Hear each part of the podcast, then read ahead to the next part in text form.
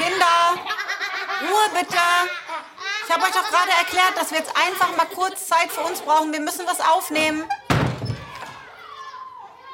Ey, ernsthaft, Leute? Ist das wirklich euer Ernst? Meine Güte, man lasst mich doch nicht immer schimpfen. Mama hat gerade gesagt, kurz Ruhe bitte. Wir sind doch gleich fertig, okay?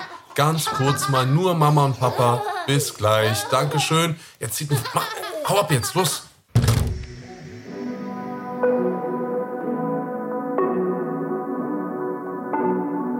Willkommen bei Im Bett mit Anna Maria und Anis Fashishi, der Bushido Podcast. So, herzlich willkommen, liebe Leute, liebe Zuhörerinnen, liebe Zuhörer. Wir sind's mal wieder im Bett mit Anna Maria und Anis. Mein Name ist Anis. Hey, ich bin's Anna Maria. Hey Anna Maria, was geht ab, man? Nicht so Ich wollte schon Bro sagen. Ja. Man ist auch nicht besser, aber Ja, ich dann auch mir gemerkt. geht's gut, Digga. Und dir? Was machst du so? Ich äh, liege im Bett und nehme jetzt mit dir unseren Podcast auf. Und sonst so? Und sonst so, naja, du weißt ja, wie es hier gerade ist mit ähm, vier von acht sind krank. Ja, Das, das, ist ein, ein Scheißschnitt. finde ich. Letzte Woche haben wir noch gesagt, von wegen hier alle zwei Tage Kinderarzt. Und ähm, genau so ist die Woche auch weitergegangen. Montag direkt wieder mit zwei Kindern. Ich bin reingekommen bei der Kinderärztin, ähm, die deutsche Kinderärztin hier in Dubai. Ich habe gesagt, bitte fragen Sie einfach nicht. Ja, lassen Sie mich nur einfach hier hinsetzen, gucken Sie mal, was die Kinder haben. Und äh, dann werden wir uns wahrscheinlich morgen wiedersehen. Ja, was soll ich dir sagen, Alter? Es ist egal, es ist zum Mäusemelken, aber eine coole Sache, wie ich finde, ähm, das ist dir vielleicht gar nicht so unglaublich aufgefallen, aber du hast heute mal am Nachmittag mal ein bisschen was unternommen. Erzähl doch mal. Na klar ist mir das aufgefallen. Ich habe heute, also meine hier beste Freundin namens Madina, ich habe sie über die Kinder kennengelernt, über die Schule.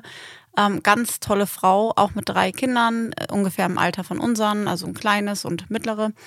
Und auch mit einem sehr netten Ehemann und tierisch hilfsbereit. Es ist mir so aufgefallen, weil sie immer unsere vier Kinder auf einmal genommen hat, die Großen. Und auch immer gesagt, das ist kein Problem und auch gerne da. Also es ist richtig so ein bisschen der Familienersatz. Da wir hier keine Familie haben in Dubai, sind Freunde irgendwie umso wichtiger, also für mich jedenfalls. Und ich weiß, ich kann beruhigt, wenn wir mal irgendwo hinreisen, weiß ich, ist sie mein erster Anruf sollte irgendwas mit den Kindern sein. Das ist wie so eine, eine Schwester. Ich wollte gerade große Schwester sagen, aber sie ist jünger als ich. Also werde ich mich hüten, das zu sagen. Sie, sieht aber nicht aus, als wäre sie jünger als du, mein Schatz. Anis, na, die ist eine wunderschöne Frau. Die Ja, ist mir doch egal, aber es war ein Kompliment an dich. Ja, aber das Ja, was denn? lasse ich nicht so stehen. Ähm, ich habe heute erst wieder gedacht, sie ist wirklich unglaublich hübsch, aber darum geht's hier gar nicht. Sie ist einfach mega zuvorkommend und äh, hilft und hat mir heute das Geburtstagsgeschenk vorbeigebracht, weil sie hat sich beschwert. Sie hat gesagt, hey, du hast vor fast zwei Wochen Geburtstag. Ähm, wie kann denn das sein? Wir haben uns nicht mal gesehen. Habe ich gesagt, ja, die Kinder sind krank, wir hatten Besuch und ähm, ja, dann ist das auf einmal so. Dann gehen da zwei Wochen um und äh, man hatte einfach keine Zeit, sich mal eben kurz auf einen Kaffee zu treffen. Und dann hat sie mir geschrieben und das liebe ich dann so an wirklich guten Freunden. Sie sagt, es ist mir egal, ob du Zeit hast oder nicht. Ich komme am Freitag, wann hast du Sport? Habe ich dir die Uhrzeit genannt? Gut, ich komme direkt, wenn du nach dem Sport zu Hause bist, komme ich vorbei. Ich geb dir, ich will dir nur dein Geschenk geben und vielleicht trinken wir kurz einen Kaffee. Und dann habe ich ihr gesagt, weißt du was? Lass uns dann noch ein bisschen Zeit miteinander verbringen. Ich werde mir mal so zwei, drei Stunden freischaufeln. Und dann habe ich mich so sehr darauf gefreut und sie hat mich auch abgeholt. Ich musste nicht selber fahren. Und dann sind wir in die Mall gegangen. Ähm, waren erst echt lecker essen, da muss ich mit dir auch mal hingehen, Anis. Äh, da saßen viele Einheimische, das ist auf dem Stockwerk, wo die ganzen einheimischen Restaurants sind. Das war unglaublich lecker. Und dann habe ich mir noch ein paar Outfits besorgt für unsere Doku-Interviews. Denn nächste Woche Hey. kommen die Produzenten aus Deutschland hierher geflogen zu uns und dann haben wir die Interviewreihe für unsere Doku, die auch im Januar schon kommt. Ähm, und dann brauchte ich ein paar, ja, ein paar Outfits dafür. Die habe ich mit ihr besorgt. Das war richtig schön. Richtig, richtig schön. Und dann hat ihr Mann, war auch mit seinen, genau, mit den Kindern und Schwiegereltern in der Mall. Dann haben wir uns alle zusammen getroffen und sind dann alle, haben sie mich in ihrem Auto mitgenommen und eben gerade hier zu Hause abgesetzt. Das heißt, ich war mal von, ich glaube, wann bin ich losgegangen? Halb zwei, zwei bis jetzt um sechs ähm, war ich außer Haus. Und das war schon seit, ich kann mich nicht dran erinnern, seit bestimmt zwei Monaten nicht mehr so. Ja, genau, deswegen habe ich ja gesagt, äh, Mhm. was sehr Besonderes, aber es liegt vielleicht auch daran, dass ähm, Jennifer auch gestern Abend angekommen ist. Kann es sein, dass du dich da auch jetzt so ein bisschen äh, locker gemacht hast? Auf jeden Fall, aber nee, das liegt äh, an dir, weil du da bist. Oh, krass, Ähm, ich hätte- was habe ich gemacht? Nee, ich hätte sie jetzt nicht am ersten Tag. Ähm, ich finde, also ich sage jetzt, warum auch ich sie allein, eine, alleine gelassen habe heute, hätte ich nicht gemacht, wärst du nicht da gewesen, sag ich dir ganz ehrlich. Ja, klar. Einfach, weil sie muss selber die Kinder kennenlernen und ich kann nicht die ganze Zeit daneben stehen und sagen, ja, und das ist so und das ist so. Es ist immer am besten, das ist wie beim Reiten und so Learning by Doing, finde ich. Ja, ist einfach so.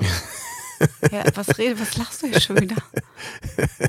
Okay, du kannst doch gerne gleich noch ein bisschen reiten lernen, wenn du willst. Wenn du, musst ein bisschen reiten, dann kannst du es auch wieder lernen, wenn du Bock hast. Learning by du. Du hast gerade gesagt, ist muss wie ich beim noch Reiten. irgendwas lernen? Ist, nee, aber du warte hast, mal, muss ich beim Reiten noch irgendwas lernen? nein, aber vielleicht mal Ich wieder. weiß ja nicht, was du sonst, wer sonst auf dir geritten ist, aber, nein, aber so äh, vielleicht mal auffrischen. was muss ich auffrischen? Gleich, So einen Reitkurs machen oder so. mal, spinnst du? Wie? Wann bist du das letzte Mal geritten? Ich weiß ja, dass du ganz was anderes meinst, also tu Wieso, was so. meine ich denn? Du Wann meinst bist, Sex. nee, Jawohl. nee, eben nicht. Warte. Du, wie oft warst du jetzt schon wieder äh, auf dem, auf dem ähm, Reitstall mit den Kindern? Ja, viel oft, jede Woche. Ja. Und wie lange bist du aber selber nicht mehr geritten? Ich habe mein Pferd verkauft, als Ja. wir nach Dubai gezogen sind. Ja. Und ja, siehst du, also mindestens schon eineinhalb Jahre. Naja. Mhm. Das was verlernt mir, man nicht, Anis. Ja, was du mir immer Ey, unterstellst, du ne? grinst ist so, hässlich.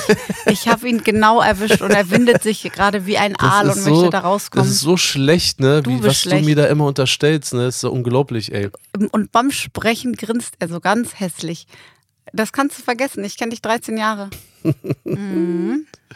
Was, ist- wie ist denn dein Eindruck von Jennifer? Wir haben ja gestern, äh, sind wir ja zum Flughafen gefahren und ähm, hatten auch ein gutes Timing gehabt, obwohl wir ja fast äh, mit unserem Auto liegen geblieben wären. Wir sind ja mal Ja. wieder komplett ohne äh, Benzin losgefahren. Ja. Äh, Das ist auch wirklich so ein Ding. Aber wenigstens wären wir beide zusammen äh, auf, der, auf der Autobahn stehen geblieben, ähm, beziehungsweise nicht mehr aus dem Parkhaus am Flughafen rausgekommen.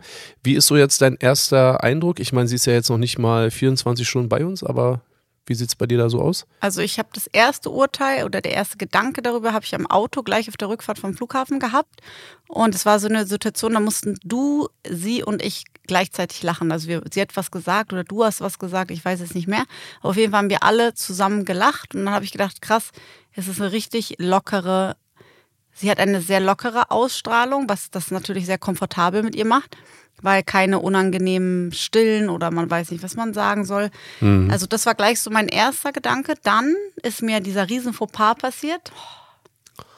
Ich gehe auf Toilette und hier im Haus schließe ich, ich schließe keine Türen ab, auch keine Toilettentüren. Ähm, ich habe lasse sie sogar offen, weil es kommt ja auch so Ich niemand in die sagen, das ist abschließend mal nicht das Problem, Alter. Und dann stand sie auf einmal vor mir und ich ziehe mir gerade meine Unterhose hoch. Also sie hat mich quasi komplett untenrum nackt gesehen. Es war mir dann total unangenehm. Ihr auch.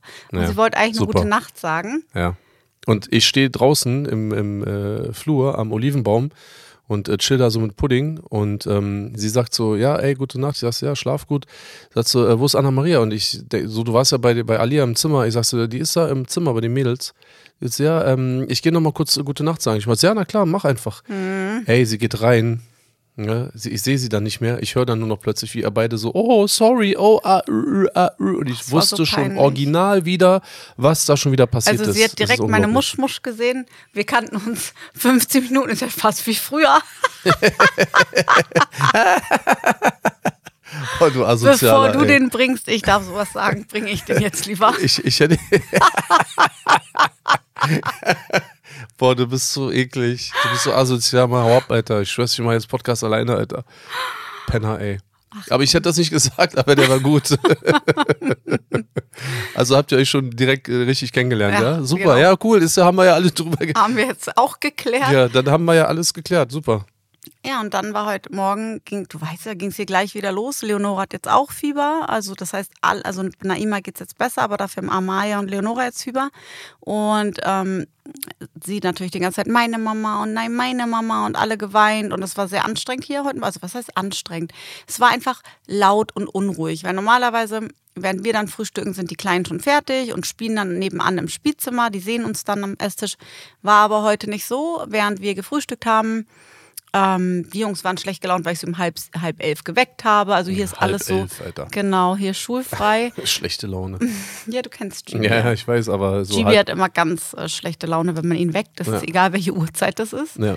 Und ähm, ja, dann klingelt ein Telefon, dann hab, bin ich total unter Zeitdruck und dann möchte Anis, fragt Anis mich auch noch, ob ich, ob er ein Baguette oder ein Sandwich essen soll. Und dann dachte ich so, echt jetzt? Ich habe mich doch rangeschlichen, Mann. Ich habe so. Ich weiß, dass du wolltest, dass ich dir jetzt noch Genau. ein Brot mache, obwohl ich eigentlich schon hätte beim Sport sein müssen. ja, genau.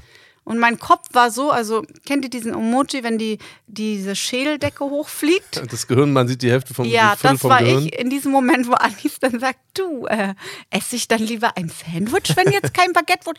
Und ich gucke ihn an und denke so, ist jetzt nicht sein Ernst. Das ist jetzt einfach nicht sein Ernst. So ein Kind an meinem Bein, das andere auf meinem Schoß. Der links, Gibi, erzählt mir irgendeine Geschichte. Ja, wirklich, Ich hatte aber gar keine Zeit zuzuhören. Laila sagt, dass ihr übel ist. Erzähl mal, erzähl mal von Alia wieder, was sie wieder mit dem Toast gebracht hat, Alter. Ja, und dann ja hab, bin sein. ich hingegangen, habe dir einen Toast im Sandwichmaker gemacht, aber Alia auch. Und das von Alia hat aber die Maid vorgeschmiert, aber ich habe halt beide reingeschoben. Deins ein bisschen später. Das heißt, das erste war ein bisschen äh, knuspriger. Und die Maid stellt ihr das, ähm, hat, wie war das? Stellt ihr das, Das, helle, richtig- das helle hingestellt erst Mhm. und hat dann gesehen, oh, das ist das helle, hat ihr das helle weggenommen, hat das dunklere Toast Mhm. hinges- hingestellt und hat mir sozusagen das helle Toast hingestellt mit dem Teller.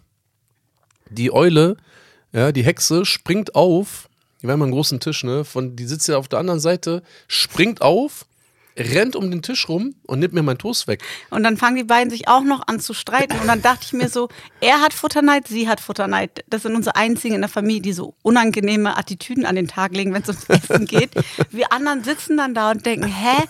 Was ist denn jetzt so diese Frau, die uns nicht versteht, weil wir auf Deutsch reden, folgt so diesem Geschehnis und ich innerlich, ich fange an zu schwitzen, ich denke mir so, okay, wir präsentieren uns hier alle wieder von der super Seite. Was sie wohl gedacht hat, war einfach so ein Mädchen und ein erwachsener Mann streiten Ja, am so Teller er und, dann ziehen so, an dem hey, Teller an. So. Was soll das jetzt? Gib mir meinen Toast. Und sie sagt, nein, aber das war zuerst meins. Und will so anfangen zu weinen. Und ich sitze da und denke einfach nur, Gott, was, bitte, lieber Gott, lass es jetzt halb sein, weil dann darf ich zum Sport. Ich will hier jetzt weg. Und dann habe ich sie so beobachtet. Ähm, es war eine sehr belastende Situation, kann man sagen. Es war wirklich Ja, anstrengend. stressig auf jeden Fall. Genau, stressig. Und ich sehe so, wie sie trotzdem in ihrem Singsang so mit Gibi redet und mit Isa und sagt so, hey, ähm, wa was macht ihr in der Situation so? Also wirklich entspannt und hat sich davon gar nicht beeinflussen lassen. Habe ich schon mal gedacht, sehr gut. Nächster Punkt, der mir sehr gut gefallen hat.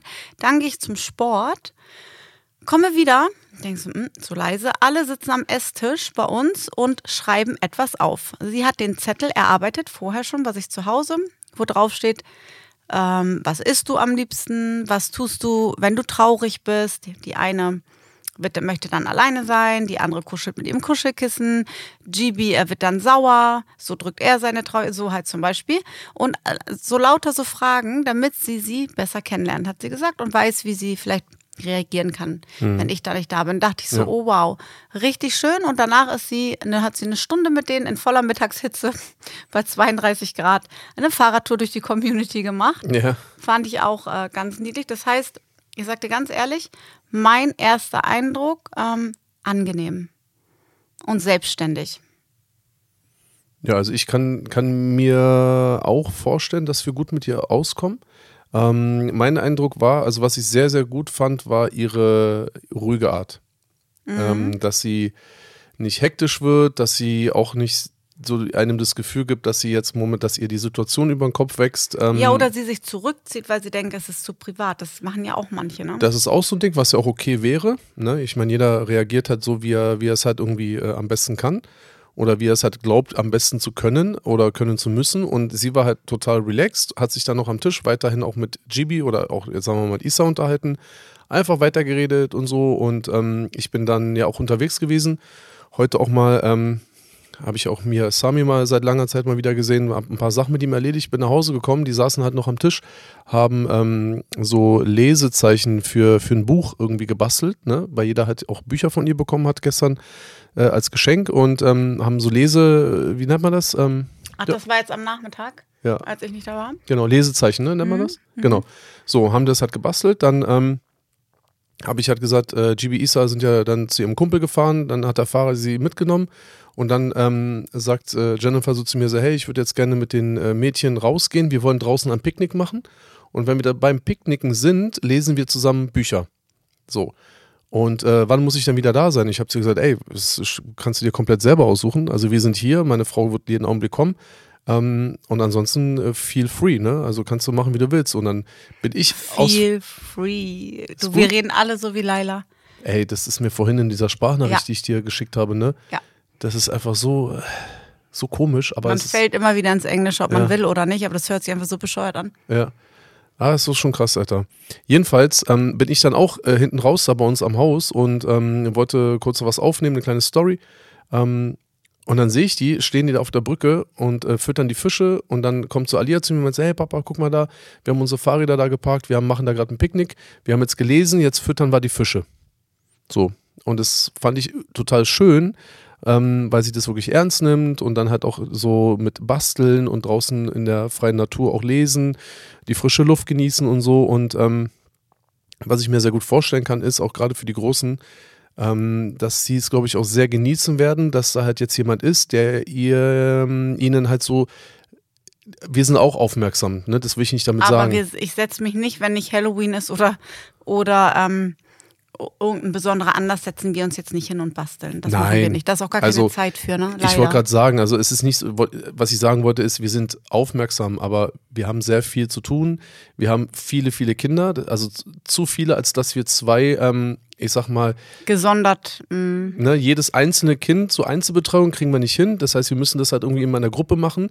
Dann hast du noch deine Sachen, deine beruflichen Sachen, deine privaten Sachen, bei mir genauso. Oder die Leute, die mich anrufen, Zoom-Calls, bla bla bla. Jetzt halt mit dir auch mal äh, den Podcast aufnehmen. Da, Ja, das krieg, kriegen halt auch viele nicht mit, ne? auch bei Instagram nicht. Wir haben natürlich auch noch ein, ein Leben, was im Background läuft. Wir drehen eine Doku, was wir nirgendwo zeigen, außer wenn sie dann ausgestrahlt wird. Es gibt Interviews, es gibt Interviews so in Zeitungen oder im Fernsehen oder wie Anis und ich den gebucht worden sind für einen Werbespot im Fernsehen, den dann nur Anis wahrgenommen hat, weil ich bei den kranken Kindern geblieben bin. Also da läuft auch immer viel im Hintergrund. Ähm, was wir nicht so zeigen oder man da eben nicht so drüber redet, was aber Vorlauf braucht, besprochen wird.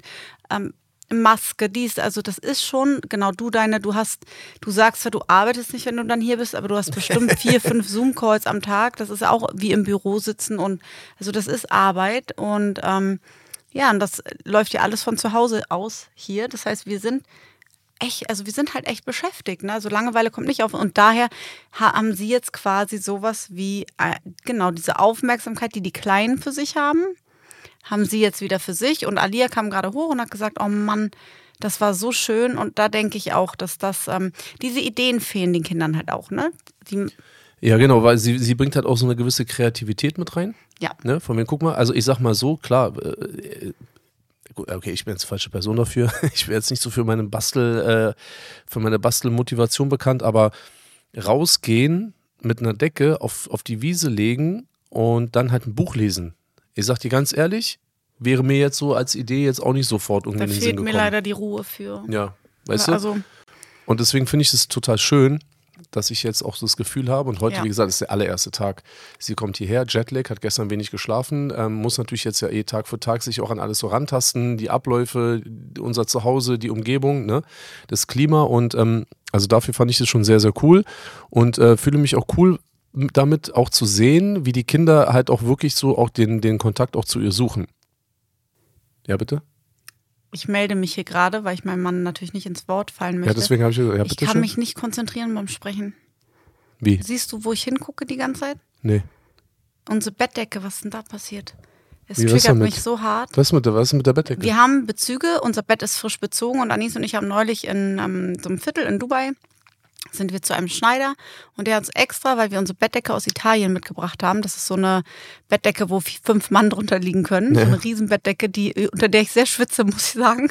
Die ist eigentlich für Sibirien Boah, ich gemacht. liebe die so sehr, diese Decke. Und wenn ich mit dir in diesem Bett liege, unter dieser Decke, ist für mich einfach das schönste Leben. Nicht kein Luxus, keine Malediven, kein Geld der Welt kann das irgendwie ersetzen, mit dir in diesem Bett zu liegen und du vielleicht dann gerade mal nicht verhindert bist. Das wäre schon gut. Aber die Decke, Ja, was ist damit? was ist da passiert? Das hängt. Ich sehe es doch nicht, das ist deine Seite. Du musst da mal kurz hingehen gucken. Ich kann nicht weitersprechen, ehe du da nicht mal kurz hingeguckt hast. Also ich, jetzt muss ich aufstehen, ist dein Ernst? Ja, bitte. Ich soll jetzt da hingehen? Ja, Okay, bitte. dann red aber in der Zwischenzeit aber nicht, dass Okay. du jetzt wartest und mir zuguckst und dann auf einmal Nein, aber das stimmt Okay, doch. warte. Was sagt mir, weil, oder der hat sich total vermessen.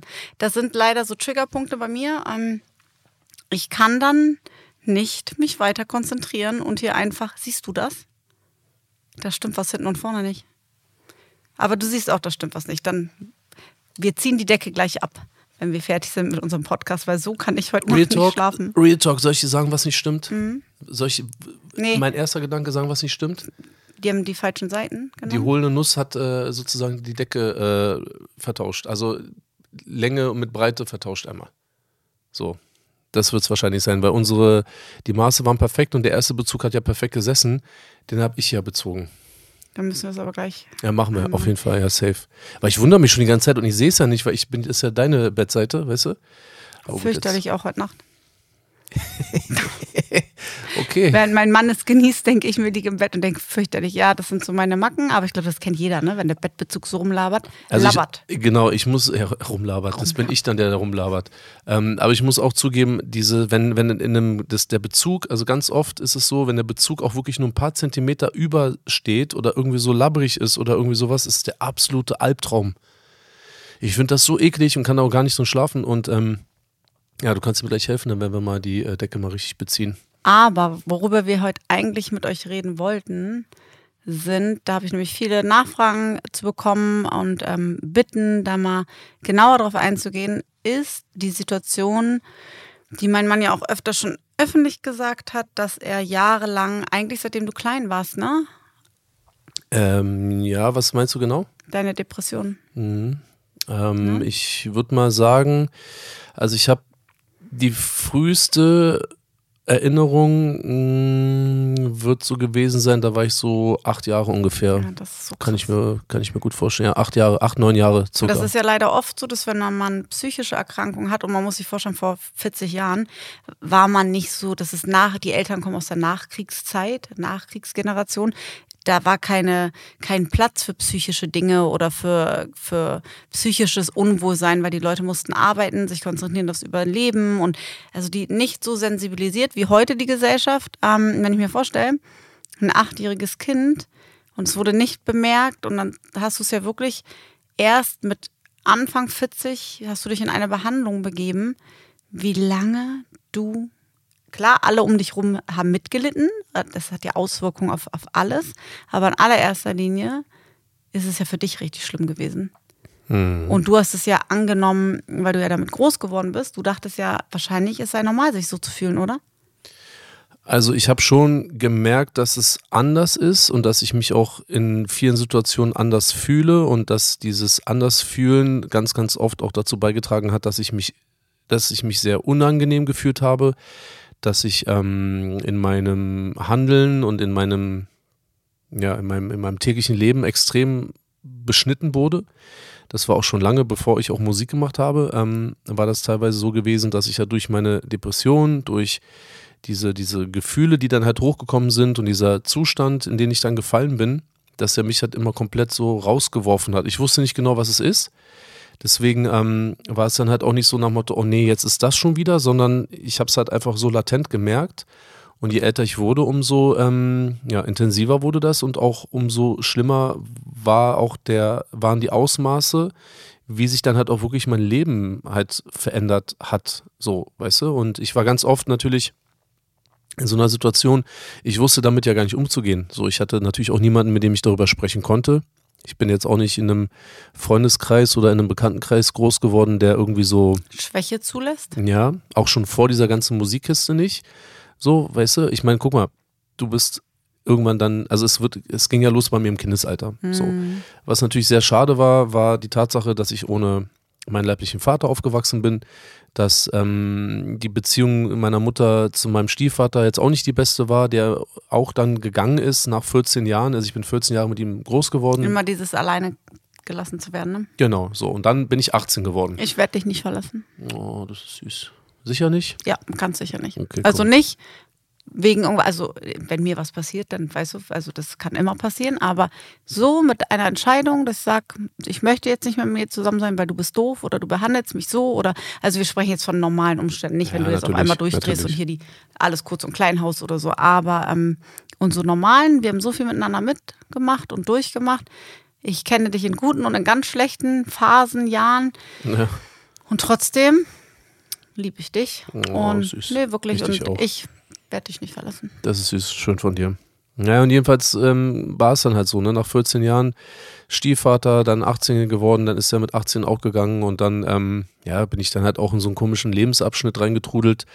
Weißt du, du weißt ja selber, was man so als Teenager macht. Ne? So, man raucht das erste Mal und dann macht man so andere. Ja, man sucht sich woanders ähm, das Loch, man füllt es mit anderen Dingen. Es ist ja schon ein Loch. Ja. Was, eine, eine Leere, die da ist, ne? Und die vers wird versucht, gefüllt zu werden mit leider Dingen, die man nicht tun sollte. Und, und dann, dann war es dann auch irgendwann so bei mir, ähm, wie alt war ich da ungefähr? Dann hab, bin ich ja, also da habe ich richtig Blödsinn gemacht, habe meine Schule geschmissen, ähm, da war ich auch so 18, 19. Ähm, ich glaube 96, genau mit 18 habe ich mein letztes Zeugnis bekommen, kurz bevor ich 19 geworden bin. Dann äh, war eine richtige Absturzzeit, dann habe ich ja gar nichts gemacht, wirklich überhaupt nichts gemacht, lag nur im Bett rum, habe ähm, Substanzen konsumiert. Ja, aber stopp. Meinst du, das hatte was mit ähm, Depressionen zu tun? Ich, mich würde interessieren, wenn du wirklich beschreibst, wann du, wie sich das für dich angefühlt hat. Also nicht, dass man diesen Scheiß gemacht hat, weil den habe ich auch gemacht, aber ich weiß, ich hatte keine Depression. Nee, nee, das meine ich nicht. Ich wollte nur sagen, dass ich halt in dieser Phase habe so komische Sachen gemacht und hatte gar keine Zeit gehabt, mich halt Ah, damit abgelenkt, okay. Genau, und konnte, also, abgelenkt. und konnte mich auch gar nicht damit beschäftigen. So, habe ich Depression, habe ich keine Depression, was bedeutet das? Das wollte ich gerade sagen. Viele wissen ja gar nicht. Ich glaube, Ja, genau. wenn so ein Gefühl so lange da ist oder auch eben das Fehlen der Gefühle, es, wurde, es wurde für mich einfach normal. meine ich ja, dass du, Genau. dass du einfach ähm, ja, dachtest, dass du, das ist normal, sich so ne, fühlen zu müssen. Es, ist, es, es wurde dann irgendwann so normal, wie ich jetzt auch gestern war ich mit Laila kurz unterwegs, ne, als, ich, als wir zum Arzt gefahren sind. Und ähm, dann habe ich auch zu ihr gesagt, krass, leider, ich war ja jetzt so lange in Deutschland und so, ne? Ich meine, stell dir mal vor, ich meine, das ist ja unsere Heimat und die Kinder sind auch alle da geboren. Und das war einfach für mich komplett normal, wie es da ist. So, und jetzt leben wir halt nicht mehr dort in Deutschland. Und ich merke einfach, ähm, dass ein Zustand, der als normal betrachtet wird, nicht immer ein guter Zustand sein muss. Und das war halt mit den Depressionen genauso. Oder auch mit der, mit der letzten Zeit in Deutschland. So, das war halt normal für uns, aber was heißt normal? Das heißt, es war nicht positiv, es war nicht schön, es war nicht gut für uns so, es war keine qualitativ hochwertige Zeit und unsere Lebenszeit ist ja viel kostbarer als alles andere auf dieser Welt. Und ähm, für mich war es einfach so gewesen, ich bin mit, mit in einem frühen Alter in so eine Depression reingestolpert. Dann kam ja auch Anfang, ich so mit 12, 13, 13, 14, kam ja dann auch meine Migräne. So, das heißt, ich bin dann am Anfang zu Ärzten gegangen, habe da versucht, vieles zu machen, hat irgendwie alles nichts gebracht und über die Jahre habe ich mich an das alles gewöhnt. So, das heißt, es war für mich normal, aber es war total unangenehm. Es war nicht schön und ich war auch nie wirklich glücklich und ich konnte auch keine Freude empfinden. Ich habe dann irgendwann ähm, nach dieser wirklichen sehr anstrengenden Zeit mit 19, 20 bin ich dann ins Heim gekommen, habe da meine Ausbildung gemacht und wurde durch die Ausbildung dann wieder so ein bisschen mehr ins Leben wieder zurück befördert. Weißt du, so, ich habe mich nicht so viel besser gefühlt, aber ich hatte eine, ähm, eine Beschäftigung, ich hatte einen Tagesablauf. Einen Sinn. Genau, einen Rhythmus gehabt, so Routine, ähm, habe mich dann aufs Wochenende gefreut und am Montag wieder Absturz in die Werkstatt und so.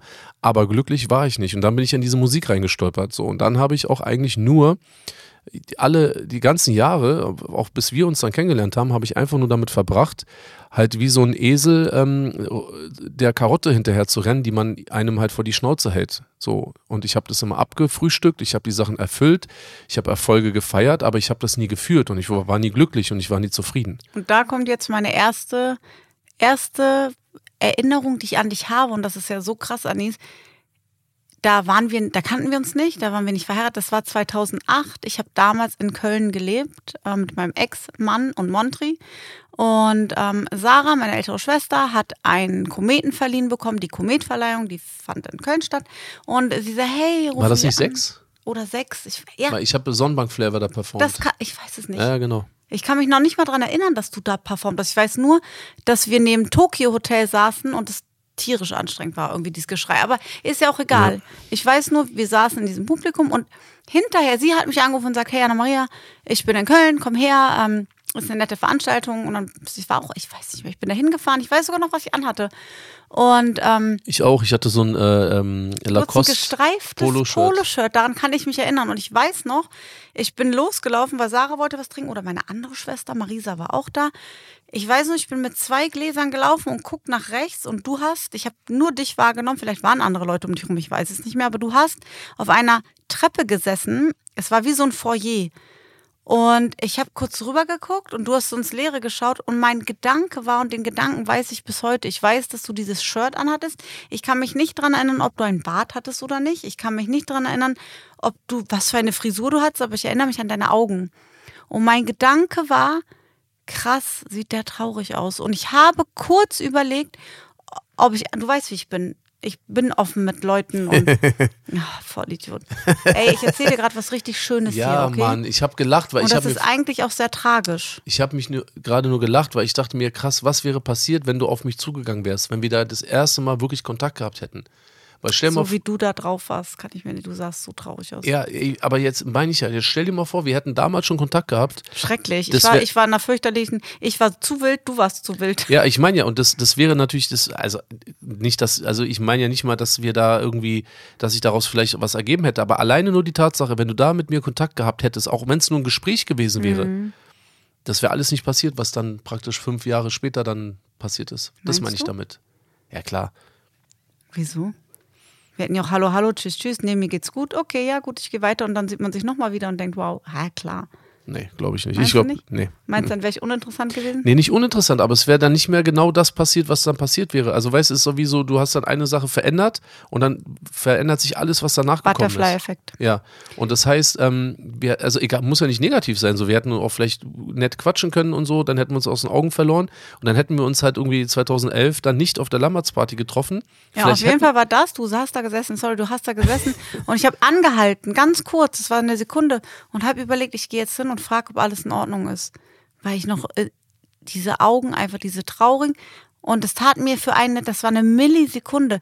Und dann habe ich mir gedacht, hey, ist mir doch egal. Und bin so weitergelaufen mit meinen Gläsern, so ist doch nicht mein Business, habe ich mir gedacht, so ist ein fremder Typ, ich gehe doch jetzt nicht hin und frage, ob alles okay ist. Und bin so weiter und musste so über mich selber lachen, weil ich immer auf so komische Ideen komme, du kennst mich, du bist mit mir verheiratet, ich mache ja öfter sowas. Und ähm, das habe ich all die Jahre nicht vergessen. Ich habe es einfach nicht vergessen. Ich, und das ist so krass. Ich hätte mich auch daran erinnern können, wie du da performt hättest. Oder irgendwas anderes. Nein, es war diese eine Erinnerung. Und ähm, so war das dann auch, als ich dich kennengelernt habe. Da war etwas an dir. Ich bin dich zum Beispiel auf Tour besuchen gekommen. Diese ganzen Konsorten, die da dein Anhang waren damals, haben gefeiert, haben irgendwelche Mädels äh, dabei gehabt. Da meine ich nicht, dass du das nicht auch gemacht hast, aber ich dachte noch so nach dem Konzert, wo, wo ist er denn? So, wir waren alle Backstage und meine Freundin waren da, war ein Riesentrubel. Und dann sagt dein damaliger Tourmanager zu mir, hier, er ist in diesem, er ist im Büro. Und dann mache ich dieses Büro auf und du hast ganz allein an so einem kleinen Schreibtisch gesessen und gegessen nach der Show, während alle anderen so feiern und ey cool und die ganzen Mädels sind hier und ähm, wo ich noch dachte, komisch, wieso ist er denn hier? Also immer, du warst immer so nur dabei, nur dabei statt mittendrin. Ja, so kam mir das immer Also vor. eigentlich heißt, genau, eigentlich heißt, also das Gute ist andersrum. Ach so. Mittendrin stand nur dabei. So. Ich habe schon beim Sprechen gemerkt, okay, hm, macht nicht so viel Sinn. Aber Ja, aber doch, in dem, in dem, doch, jetzt, so macht es Sinn. Eben Mhm. genau nicht mittendrin statt nur dabei, sondern nur dabei statt mittendrin. Genau, dann habe ich es einfach umgedreht, weil Ja, sonst keinen das Sinn hat ja gepasst, ja. Und das sind halt dann auch die Anfänge so gewesen. Und dann weiß ich noch, dass du, als wir uns kennengelernt hast, du hast viel mit mir unternommen. Und dann ist irgendwann deine Mutter zu mir gekommen und hat gesagt, Anna-Maria, wenn du hier einziehst, wird es nicht mehr so sein. Und ich dachte mir so, was meint sie denn? Und sie so, ich zieh lieber nicht hier ein. Und ich habe gesagt, hey, warum sagt sie, ich soll hier nicht einziehen? Er wird nicht mehr rausgehen. Ich konnte mir da nichts drunter vorstellen. Er wird nicht mehr rausgehen. Welcher Mensch geht denn nicht raus? Also ich habe das so ganz kurz, ich dachte auch, deine Mutter macht irgendwie einen Witz oder so, aber sie hat mich quasi geweint, äh, gewarnt, gewarnt davor, dass das nicht so sein wird wie in unserer Kennenlernphase. Aber ich konnte mir da, wie gesagt, nichts drunter vorstellen.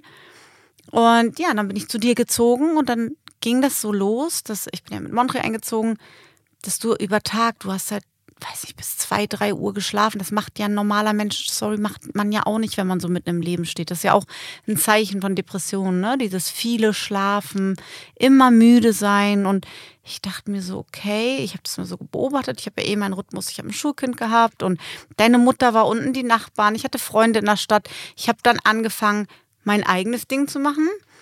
Mm, Und dann war zum Beispiel WM oder EM oder irgendwas und alle haben sich getroffen draußen zum Fußball gucken. Und du hast, ich habe dann gesagt, hey, es ist Samstag, wollen wir nicht was machen? Und du hast mir halt immer so ganz schroff, nee.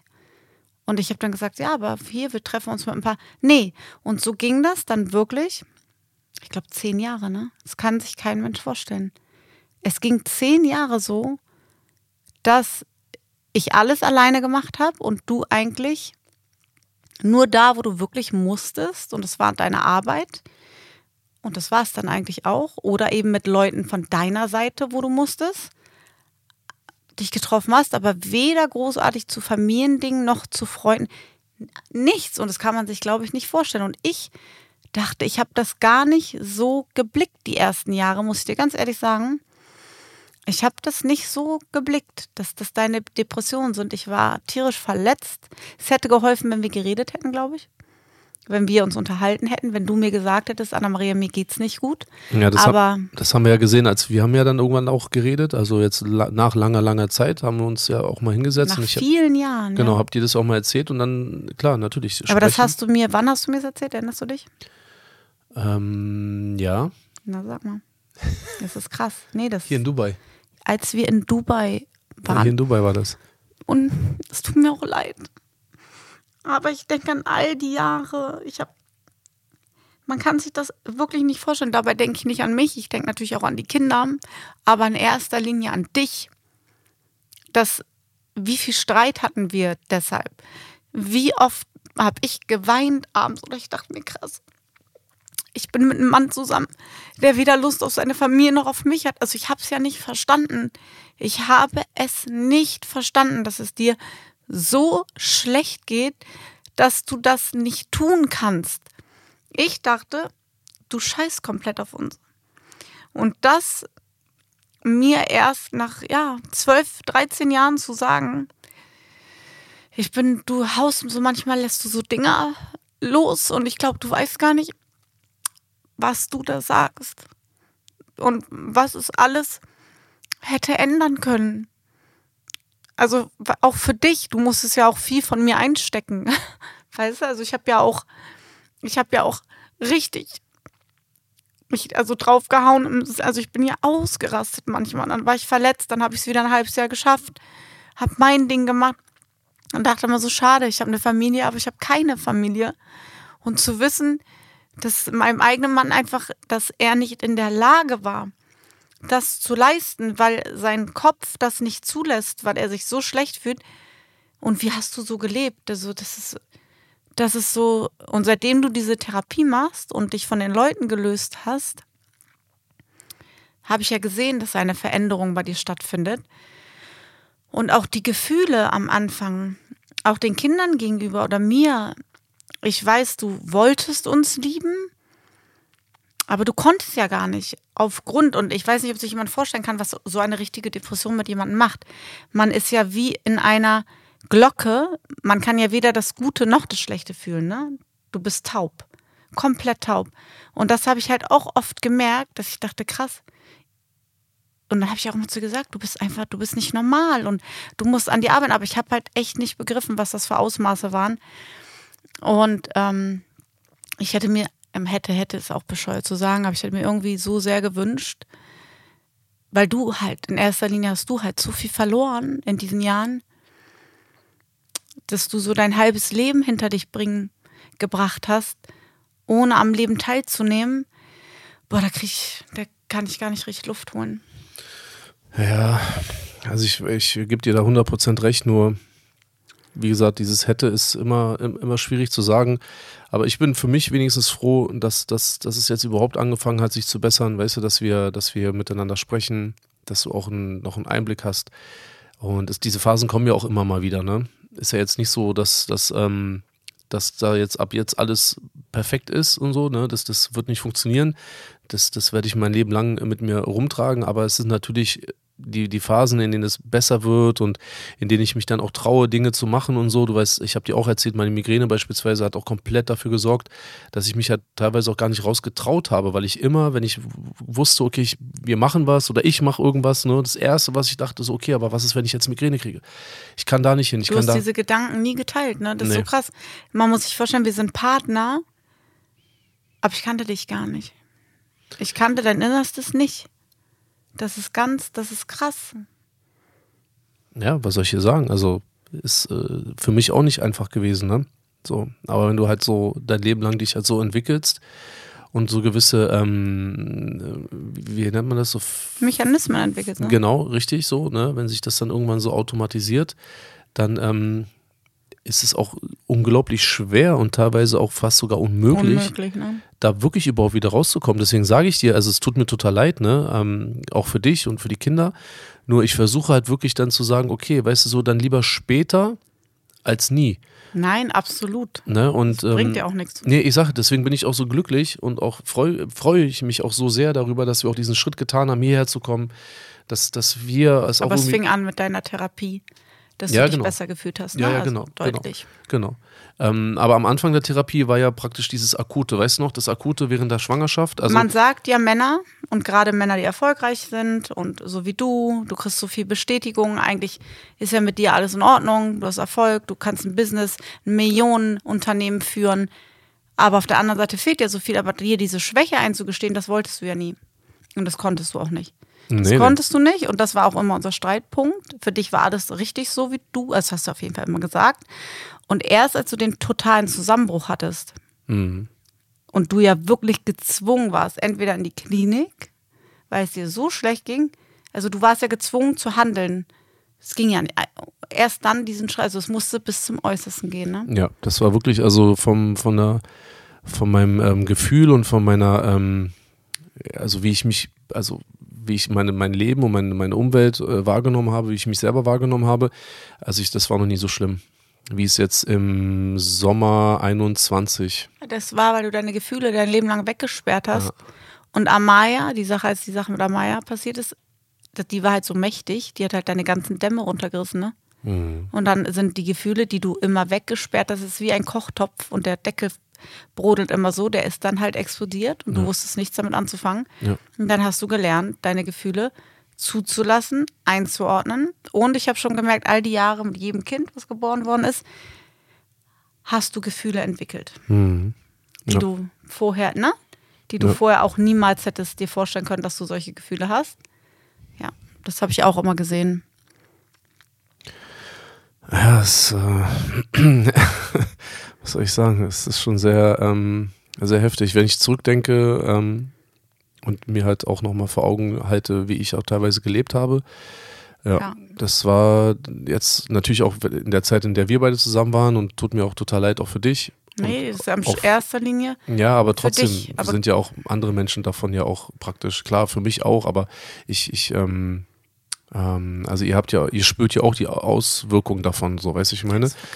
Und aber es war auch natürlich auch vor dir war es halt auch schon so gewesen und deswegen war es so seltsam so, weil ich ja immer das Gefühl gehabt habe, krass, Alter, was sowas lebe ich denn hier für ein Leben? Und ähm, ich habe so andere Menschen angeguckt, ähm, ganz normale Menschen, die ich irgendwo in der Stra Straßenbahn, im Bus, äh, im Zug irgendwo gesehen habe und dachte mir immer nur so krass, ich wäre so gern wie die. Ich wäre einfach gern, ganz gerne einfach norm- normal. Und das kann sich ja von außen, dann liest man die Schlagzeilen, der harte Bushido, das muss man sich ja vorstellen, wie viel Kraft du hast aufbringen müssen, diese Fassade zu halten. Und das Krasse war, ich habe dich dann auf der Bühne gesehen und da ist wie ein Schalter bei dir um und du bist der Entertainer schlechthin. Und wenn du wirklich gezwungen warst, abzuliefern, konntest du es ja auch komischerweise immer. Aber kaum war dieser Vorhang wieder zu, ist, bist du wieder komplett zu, komplett weg, alleine, Tür zu, nicht reden. Und man muss dazu sagen, Anis hat manchmal, also du hast manchmal eine Woche nicht geredet. Also ihm, ihm ging es dann so schlecht, das kann sich keiner vorstellen, weil du ja all die Jahre deine Musik gemacht hast, deine Arbeit. Ihm ging es so schlecht und das über all die Jahre. Er hat teilweise eine, eine Woche nicht sprechen können. Also, aber ich dachte, ich hätte was getan und er ist sauer auf mich. Also du bist ins Haus, aus dem Haus raus mit einem Türknallen. Du hast nicht mal Hallo oder Tschüss gesagt. Und ich habe die Welt nicht mehr verstanden.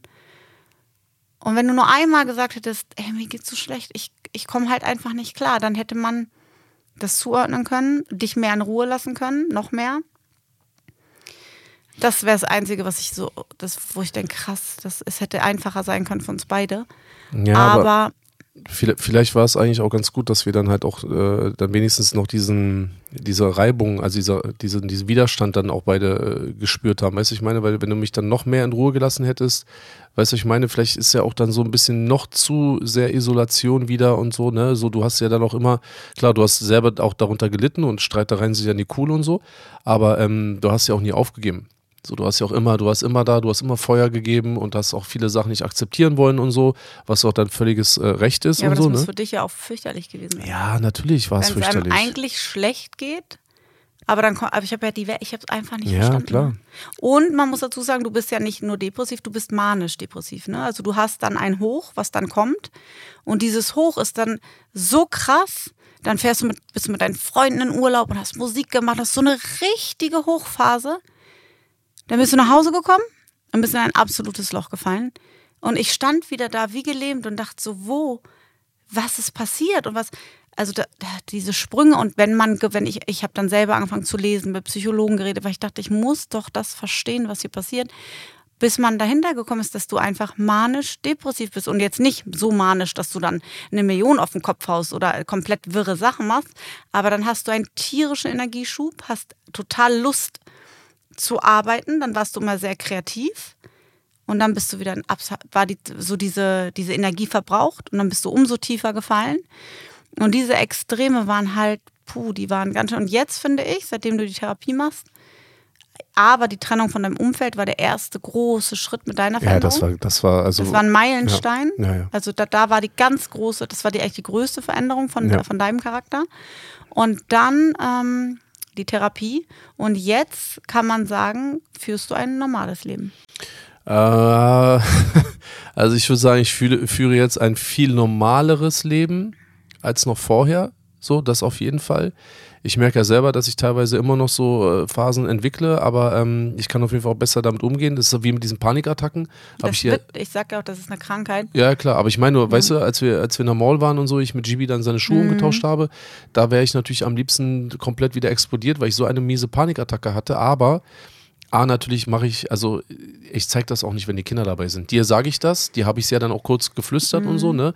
Aber wenn die Kinder dabei sind, dann äh, Gott bewahre, da es ist im- immer alles gut und Mama geht's gut, Papa geht's gut, alles super erstmal.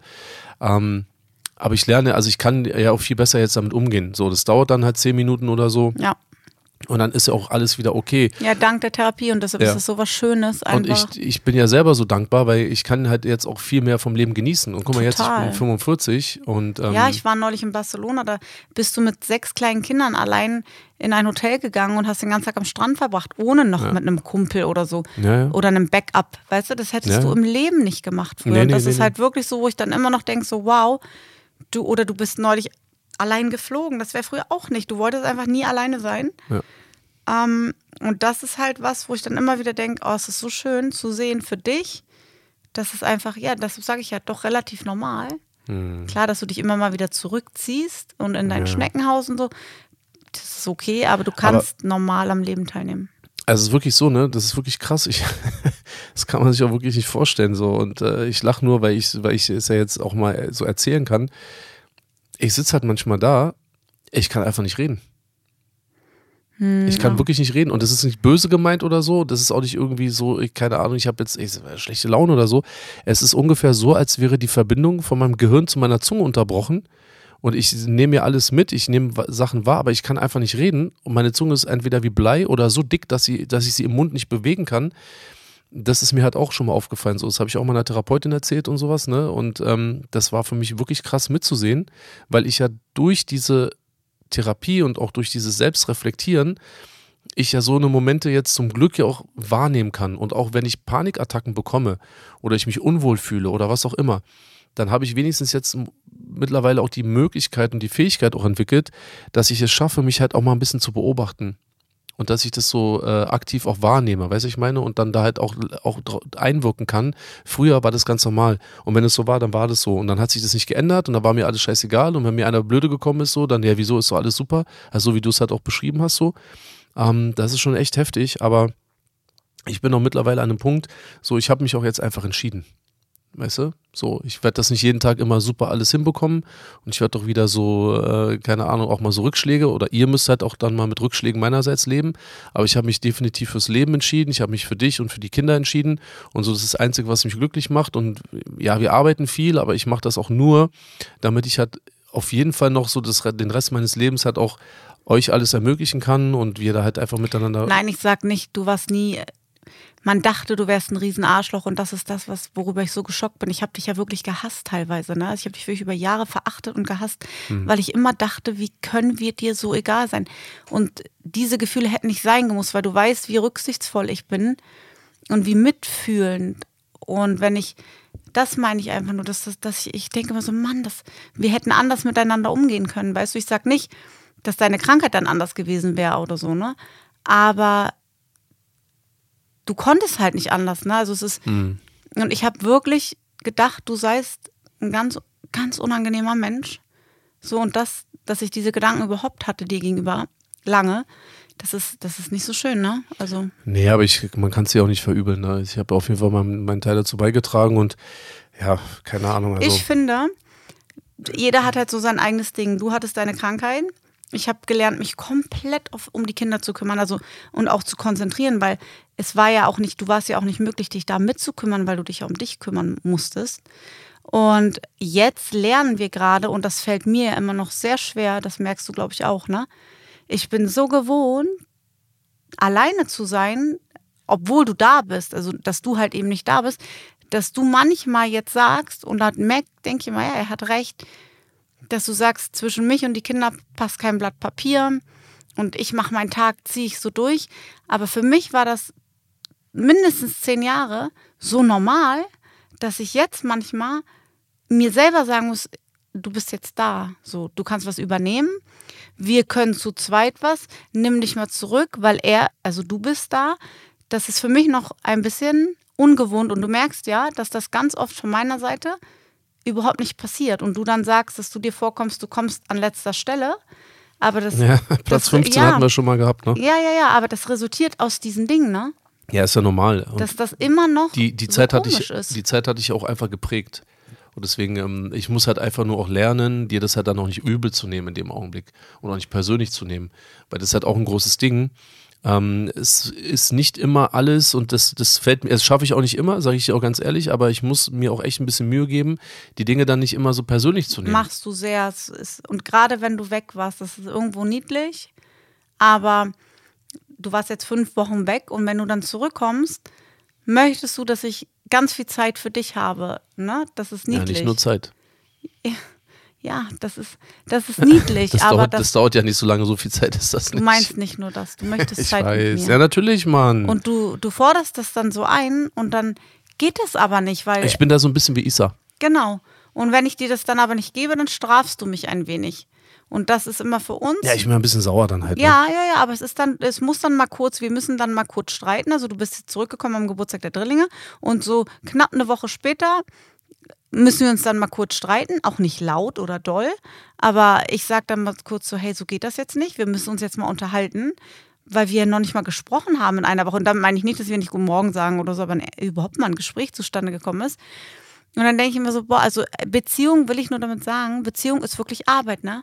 Und sie ist immer wieder Arbeit, weil man immer wieder äh, durch die äußeren Umstände, Anis war weg, ich hier alleine, mhm. oft die Prägung, die wir beide haben aus unserer Vergangenheit, und damit meine ich nicht, dass ich hier alles super mache oder irgendwie, ich sage ja, ich mache ja auch mein Ding viel zu sehr alleine. Man muss sich immer wieder einstellen, gewöhnen, Rücksicht nehmen, darauf achten, aus welchen, mit welchem Motiv man das macht. Immer mit einer nicht bösen Absicht. Das muss man sich denken. Sowieso, dein Partner macht nichts, weil er, also das mache ich nicht mehr nach all den Jahren, dass ich dich irgendwie mit Absicht sauer machen möchte oder nee, meine Laune an dir auslasse oder nee, so. Nee, nee, nee. Also bei uns ist das nicht so, aber es gibt schon Leute, die machen das, ne? Also das darf man jetzt, also muss man aufpassen, dass ja, man das nicht so. Nicht. Aber ich beziehe das wirklich auf uns mhm. beide. Man muss natürlich immer gucken. Ähm, aber ich glaube, oft ist es auch einfach besser, wenn man dem Gegenüber, gerade wenn man ihm also wenn, wenn du mir was bedeutest, ich dich liebe, wir so viel Zeit miteinander verbracht haben, wir so viele gemeinsame Kinder haben und so ein gemeinsames Leben halt irgendwie aufgebaut haben, dass man an diesem Punkt schon eigentlich unterscheiden sollte oder zumindest schon mal voraussetzen sollte, dass nicht alles immer nur persönlich ist. Dass man dann, Nee. der Gegenüber hat ja auch mal Probleme. So, weißt du, du weißt genau, was ich meine. So, wir hatten diese Woche auch eine Situation gehabt, da warst du total gestresst, du warst ähm, komplett mit den Nerven am Ende, weißt du noch? Als dir so, als du so schwach warst und so, an dem, als ich dich abgeholt habe in der Mall, Mhm. so, Mein Kreislauf. Ja. genau, und dir ging es halt überhaupt nicht gut und dann warst du halt einfach in Ich deiner konnte nicht mal sprechen. Genau, ja eben. Aber dann, weißt du, und früher hätte ich das natürlich so persönlich genommen. Ich habe so gemerkt, okay, stopp, nee, ihr geht es jetzt nicht gut, es ist auch nichts Persönliches. Und dann hat, hast du auch gemerkt, nachdem es dir dann auch nach kurzer Zeit wieder besser ging, dann hast du dann halt mal deine Hand auf meine Schulter gelegt oder dann so in meinen Rücken. Das hat ja schon gereicht. Weißt du, was ich meine? So, um zu wissen, ey, das war gar nicht gegen mich oder so, dir ging es gerade nicht gut. Punkt. Und das muss man akzeptieren, das muss man respektieren. Das ist ein Grundprinzip in einer Beziehung. Aber das ich meine ich, eine, eine Ehe zu führen oder auch eine Beziehung, es ist einfach was Krasses, ne? Es ist was Krasses und es ist was wirklich, es ist, man muss sich Mühe geben und Verständnis haben und sich selber auch mal hinterfragen. Aber ich glaube, die wenigsten wollen das. Die wollen Ja, weil es natürlich anstrengend ist. Man Ja, könnte ja eben. auch einfach durchrattern. Ja, ja, Nö, klar. ich habe keinen Fehler. Nö, ich Ja. entschuldige mich ja auch mal sofort und, und sag so, ey, sorry, ich war echt gestresst, Anis, aber aus dem und dem und dem Ja, ja. Grund. So, aber macht man das nicht? Ja, dann ist scheiße, ne? Deine Scheiße, Alter.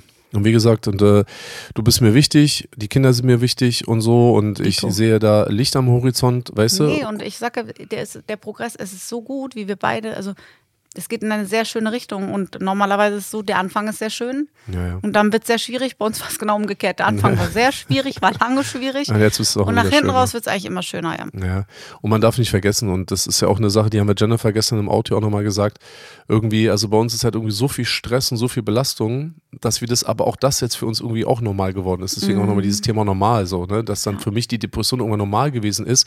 Unser Level und unsere Anstrengung hier und die Belastung ist für uns normal. Und wir auch gar nicht, dann teilweise nicht verstehen können, dass andere Menschen mit weniger in Anführungsstrichen Belastung dann halt irgendwie so gar nicht irgendwie funktionieren da müssen wir uns halt auch nochmal sagen, ne? Also auch in unserem äh, privaten Leben, jetzt lassen wir mal die Öffentlichkeit mal kurz raus. Das, das zerrt natürlich auch und das macht einen auch äh, müde und auch krank und äh, reizbar und dann halt auch einfach mal, ich habe keinen Bock und jetzt halt mal die Klappe oder lass mich in Ruhe, ist völlig normal, dass wir so reagieren, weil wir haben eine unglaubliche Belastung, ein Stresslevel par excellence und dann weißt du noch, als du gesagt hast, ey, ich glaube, es war gestern oder so, ähm, als sie so schwindlig wurde, weißt du noch, wo du auf dieser einen Seite plötzlich kurz nichts sehen konntest. Ja, ich dachte, ich werde ohnmächtig. Genau, da habe ich dir halt auch gesagt, ja, Anna-Maria, also du wirst schon jetzt nichts haben oder so, ne? Aber so, und das ist halt auch ein Punkt, der bei mir auch in meiner, in meiner Psychose oder in meinem komischen, ähm, in meiner komischen Wahrnehmung halt auch so war, dass ich dann halt irgendwann gesagt habe, ich bin eine Maschine und ich funktioniere perfekt. Und ich muss jeden Tag perfekt Man funktionieren. erwartet das von sich, ja. Genau. Wenn man so, also ne, ich hatte diesen Anspruch gehabt, so und dann auf einmal, ich sag jetzt mal so blöde, blödes Beispiel, die Augen werden schlechter. Ja. Aber es ist normal, aber für dich ist es nicht normal, weil du siehst dich selber als funktionierende Maschine, als Keine Schwäche zu lassen. Genau, ja. so. Oh, fürchterlich, du bist so und ich bin auch so. genau. Gar so. keine schönen Eigenschaften. Aber das muss ich auch ganz ehrlich sagen, mittlerweile habe ich da eine so krasse Ruhe äh, äh, entwickelt und ich war der Todeshypochonder. Unglaublich. Wenn ich duschen gegangen bin und irgendwie mein Arm gekribbelt hat, bin ich nackt aus der Dusche raus. Weißt du noch, ich bin in das Ja. Zimmer reingekommen und habe gedacht, ey, da mache ich irgendwas stimmt mit mir nicht. So, es war halt einfach nur ganz normal. Ich konnte nur damit nicht umgehen, weil ich so in diesem Perfektionismus und diesem ich arbeite, arbeite, bin erfolgreich, arbeite, arbeite, bin erfolgreich, in diesem Modus so gefangen war, dass ich in meiner Wahrnehmung und in meiner, so wie ich groß geworden bin, ohne Vater, auf mich allein gestellt. Meine Mutter hat, hat ihr Bestes getan, aber trotzdem, sie musste ja auch noch arbeiten. Dann ich mich um meinen kleinen Bruder kümmern müssen und so, dass ich halt so einen Perfektionismus entwickelt habe, dass wenn dann mal der Körper irgendwie ganz normal mal streikt, das halt so eine Alarmsirene in mir ausgelöst hat und da habe ich halt so eine Ruhe empfunden, dass ich echt glücklich bin, weil ich kann jetzt so langsam mal mein Leben genießen. So und ich habe ein tolles Leben, ich bin gesund, toi toi toi, ich habe eine tolle Frau, ich habe eine tolle Familie, tolle Kinder, wir wohnen an einem tollen Ort, wir sind Gott sei Dank erfolgreich, wir können uns Sachen leisten, die wir gerne haben wollen. Ne? Und wir sind in einer so guten Situation, dass ich auch das endlich mal genießen kann nach all diesen Jahren. Und da bin ich mega glücklich. Ja, deshalb, ich hoffe einfach nur, dass die Leute, man, man denkt einfach viel zu lange, dass es normal ist, wie man sich fühlt. Aber es, Ja. Man sollte fühlen können und Ja. dazu gehört Wut, Trauer und Ja. auch Glück. Aber wenn alles so abstumpft, dann muss man, sollte man sich eigentlich sagen, wenn man so einen Gleichgültigkeitstrott kommt, dass das, Das ist gefährlich. nicht, dass da was genau dann nicht richtig ist. Und zur Therapie zu gehen, ist sowas Schönes und sowas Wichtiges. Und Absolut, sollte es jeder ist so machen. schade, dass man in, wenn man Kassenpatient ist, dass man da Ewigkeiten drauf wartet. Das ist was, was Ja. ein Unding, weil das äh, schlimm ist, wenn die Seele krank wird oder der Kopf oder was auch immer. Ja. Und äh, dieses Leid, der Leidensdruck dann einfach so groß ist, dass mir es un- unfassbar leid tut, wenn ich bei dir das sehe, dass es dein über die Hälfte deines Lebens so ging. Mhm. Umso, du hast den Wendepunkt gefunden und das ist einfach so schön. Aber das würde ich mir halt für andere auch wünschen, weil ja in erster Linie für dich selber, für keinen anderen, äh, für dich. Ja. Ja. Ja, ey, ähm, Leute, wie ihr mitbekommen habt, das äh, war dann mal ausnahmsweise mal eine ernstere Folge hier. Ich fand es jetzt auch nicht äh, so passend, obwohl du jetzt gerade wieder unter den Oberteil gehst. Zeig mal ganz kurz, bitte nochmal kurz. Mir ist heiß geworden. Oh mein Gott, Wir sehr nämlich die. Klimaanlage mal aus, wenn wir unseren Podcast äh, aufnehmen, aber mir wird gerade ein bisschen warm. Ja, dann kannst du dich ja auch mal ein bisschen äh, entblößen, wenn du möchtest. Nee, Nein, danke, Wie nein. gesagt, das, das war wirklich auch mal vom Thema her eine ernstere Geschichte. Ich hoffe, es hat euch gefallen und ähm, ich würde mich freuen, wenn ihr nächste Woche wieder dabei seid. Und äh, kurzer, ähm, kurze Info, wir haben ja immer noch eine unglaublich tolle Sommerhaus-Folge aufgenommen im Original Sommerhaus in Bocholt. Ähm, da haben Anna-Maria und ich beispielsweise Du blöder Mixer gespielt. Welche Es- Sternzeichen bin ich? Skorpion. Ja, jetzt weiß er es. Jetzt weiß er es. Es, wie gesagt, hört es euch an. Es ist auf jeden Fall hörenswert. Genau. Sehr. Es ist hörenswert und ähm, alle äh, Zuhörerinnen und Zuhörer, die den RTL Plus Service nutzen, können diese Folge exklusiv auch nur auf RTL Plus hören. Ähm, die, die es noch nicht äh, sind oder den, den Service noch nicht nutzen, haben jetzt die Chance noch bis zum äh, bis Ende Dezember bekommt ihr 50% Rabatt auf ähm, den Monat, den ihr dort bucht. Und äh, wenn ihr im Bett mit 50 als Code benutzt, dann bekommt ihr diese 50% gut geschrieben. Und ich würde immer noch mal gerne wissen, liebes RTL Plus Team, welcher Vollhorst hat sich diesen äh, Code ausgedacht im Bett mit 50? Ja, da, ich habe noch fünf Jahre, Leute. Ähm, ansonsten checkt das Angebot aus, ist mega cool auf jeden Fall. Die Folge Also, hat. Ja? Der Code im Bett mit 50, äh, den habe ich anders ausgelesen. Äh, den, den sehe ich anders als äh, mit 50 Jahren. Ich so, sehe das im Bett 50 mit Leuten? 50 Menschen, ja. Ach so, ja, so. Siehst du, siehst du wieder, das ist so. Bei mir dreht sich alles darum. ja, super, Das Alter. wolltest du doch sagen, oder? Ja, dann haben wir es auch geklärt auf jeden Fall. Und darüber hinaus, ihr wisst es zwar wahrscheinlich schon, aber nochmal ganz kurz hier an dieser Stelle, ab dem 21. März 2024 ist es soweit. Wir gehen auf große letzte Bushido Arena Tour König für immer und ihr könnt gerne ähm, vorbeikommen. Ja, es sind einige äh, Konzerte schon ausverkauft. Es gibt aber noch wenige Resttickets für die, für die Städte. Checkt einfach mal ab, ähm, wo wir spielen. Ihr könnt gerne mal äh, auf Eventim vorbeischauen. Ansonsten immer mal wieder auf unseren Seiten äh, stöbern und da habt ihr alle Informationen. Wir würden uns freuen. Meine Frau ist mit dabei, die Kinder sind mit dabei. Also wenn ihr Bock habt, kommt ihr ab März vorbei. Und äh, wir sehen uns dann live. Boah, das wird so aufregend. Darf man schon ähm, erzählen, was Adi das macht? Nein, Okay. nein. Ja, super. nee, darf man nicht. Okay. So, ne? An dieser Stelle hat mich gefreut. Äh, Es war mir eine Ehre. Danke, Anna-Maria, für deine Zeit. Und äh, wir hören uns nächste Woche. Bleib gesund und äh, ich freue mich. Auf Wiedersehen.